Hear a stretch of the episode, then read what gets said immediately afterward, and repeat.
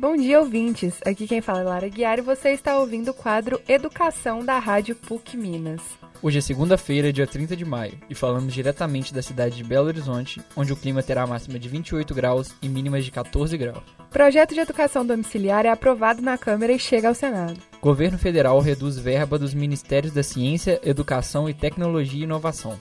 PEC para implementação de mensalidades nas universidades públicas entra em debate no Congresso. Dados divulgados pelo Ministério da Educação indicam defasagem no ensino médio brasileiro. INEP abre período de inscrições para a prova do Enseja. Tudo isso você escuta aqui na Rádio PUC Minas.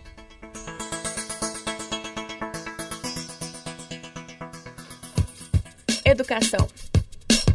Após longo momento de ensino à distância nas escolas em razão do isolamento social, um projeto de educação domiciliar começou a ser discutido no Senado. O projeto de lei número 1388 foi aprovado pela Câmara dos Deputados no último dia 19 e já está na Comissão de Educação do Senado, com o relator senador Flávio Arnes do Partido Podemos do Paraná.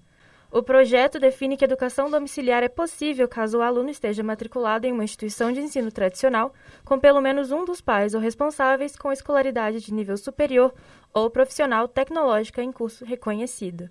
Caso o projeto seja aprovado e vire lei, as regras devem entrar em vigor 90 dias após a publicação, o que permitirá a educação das crianças em casa com supervisão do poder público.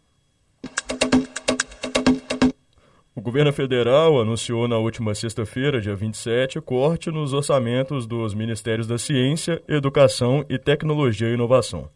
Ao todo, cerca de 6 bilhões de reais serão retirados dessas áreas, o que afeta diretamente os institutos e universidades federais, além de pesquisas científicas e tecnológicas por todo o país.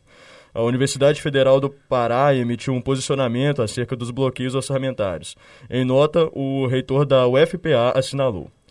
Abre aspas. Educação e a ciência brasileiras, severamente atingidas nos últimos anos por cortes orçamentários e discursos obscurantistas e retrógrados, sofrem mais um duro golpe com o bloqueio de verbas orçamentárias destinadas ao funcionamento das instituições de ensino e pesquisa.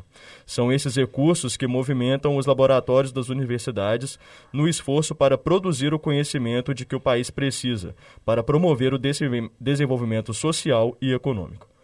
O governo federal afirma que este contingenciamento se faz necessário para atingir o teto de gastos, o que limita o crescimento dos gastos públicos.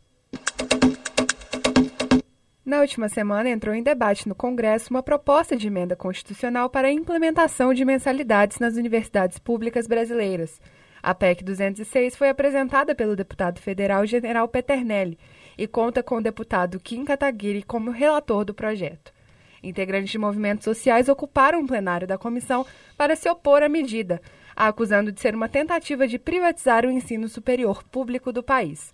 Peternelli negou tais acusações e disse que o objetivo é corrigir distorções no ensino superior e obter mais recursos para melhorar as instituições, garantindo a gratuidade àqueles que não tiverem recursos suficientes, mediante a comissão de avaliação da própria instituição e respeitados valores mínimos e máximos defini definidos pelo órgão ministerial do Poder Executivo.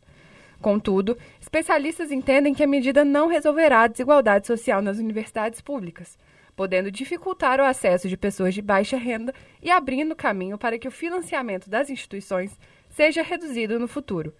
Ao fim do debate, foi aprovada a realização de uma audiência pública sobre a PEC, antes que ela seja votada, ainda sem data definida. Estudantes do ensino médio da rede pública e privada foram submetidos a uma pesquisa para avaliar a educação do país e acertaram apenas 27% das questões de matemática básica.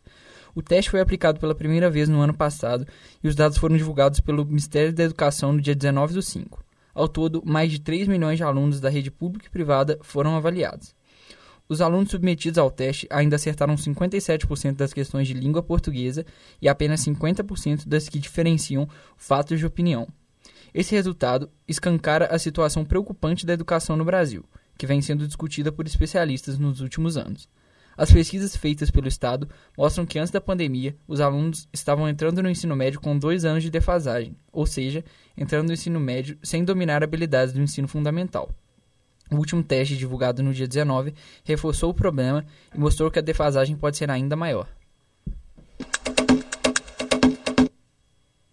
Começou na última terça-feira, 24 de maio, o período de inscrições do Exame Nacional para Certificação de Competências de Jovens e Adultos, em SEJA 2022.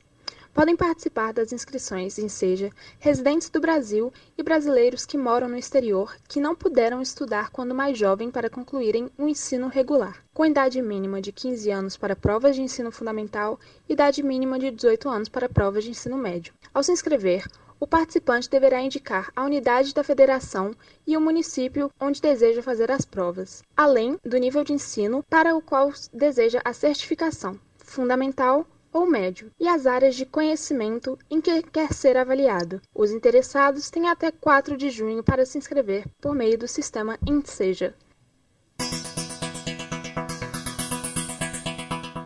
Essa foi mais uma edição do quadro Educação da Rádio PUC Minas. Muito obrigada pela audiência e voltamos na semana que vem. Repórteres Lara Guiar, Pedro Januzzi, Felipe Soares, Giovana de Souza e Isabeli Rigueira. Supervisão Getúlio Nuremberg. Trabalhos técnicos Wesley Diniz, Giovanna Orsini e Arthur Rocha.